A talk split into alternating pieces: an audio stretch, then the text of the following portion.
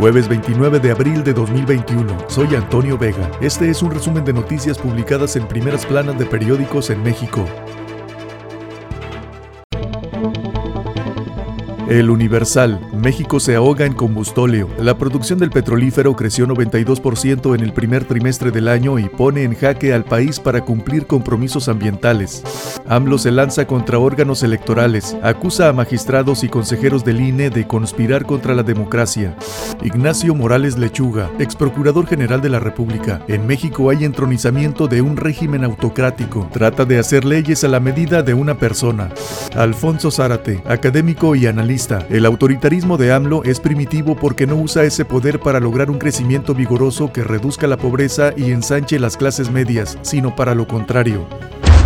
Reforma. Afilan guillotina a cabeza de vaca. Declara sección instructora procedente juicio para desaforarlo. Acusan a gobernador de defraudación fiscal. Citan a diputados para mañana viernes.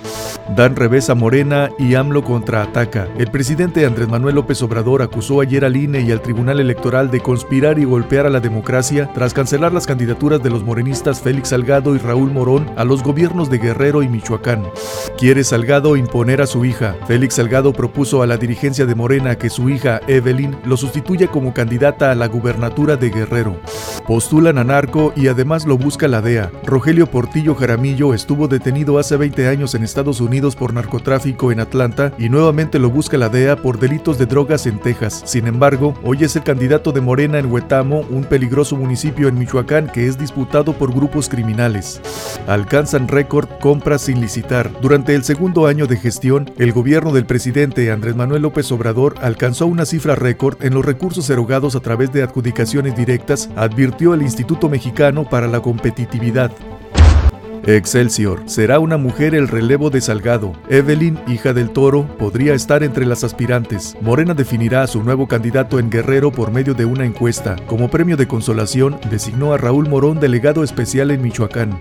Trece estados no tienen dinero para elecciones. El INE alertó que 13 órganos públicos locales electorales intentan organizar sus comicios con un déficit presupuestal de más de 1.208 millones de pesos.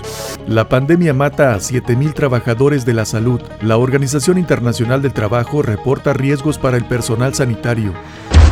El Sol de México. Gastan de más los diputados de Morena. Olvidan austeridad. La bancada rebasó en más de 11 millones el fondo que tenían para el trabajo legislativo.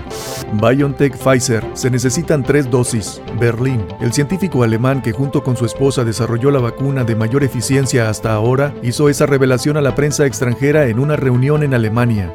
Los 100 días de Biden. Vacunas para todos. Washington. El presidente de Estados Unidos, Joe Biden, prometió que su país será un arsenal de vacunas para el resto del mundo y jugará un papel de liderazgo.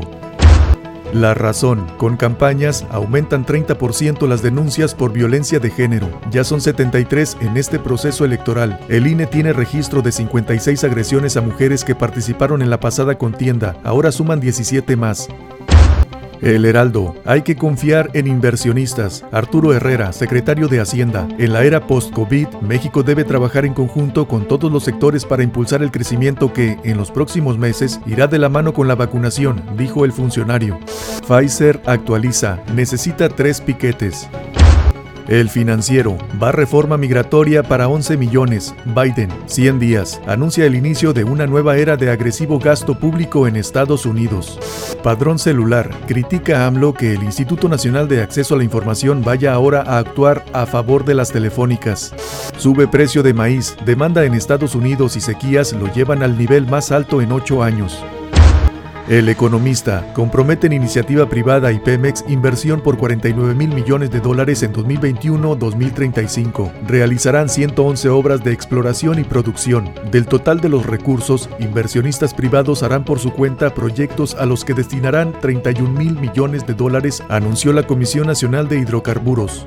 Liberan fondos para infraestructura y tecnología en aduanas. Destinarán 50 mil millones de pesos para modernizar sistemas e instalaciones aduaneras. Corredor Temec incluirá pymes de Sinaloa, Durango y Coahuila. Desarrollarán nodos logísticos con inversión de 3.300 millones de dólares. Este fue un resumen de noticias publicadas en primeras planas de periódicos en México. Soy Antonio Vega.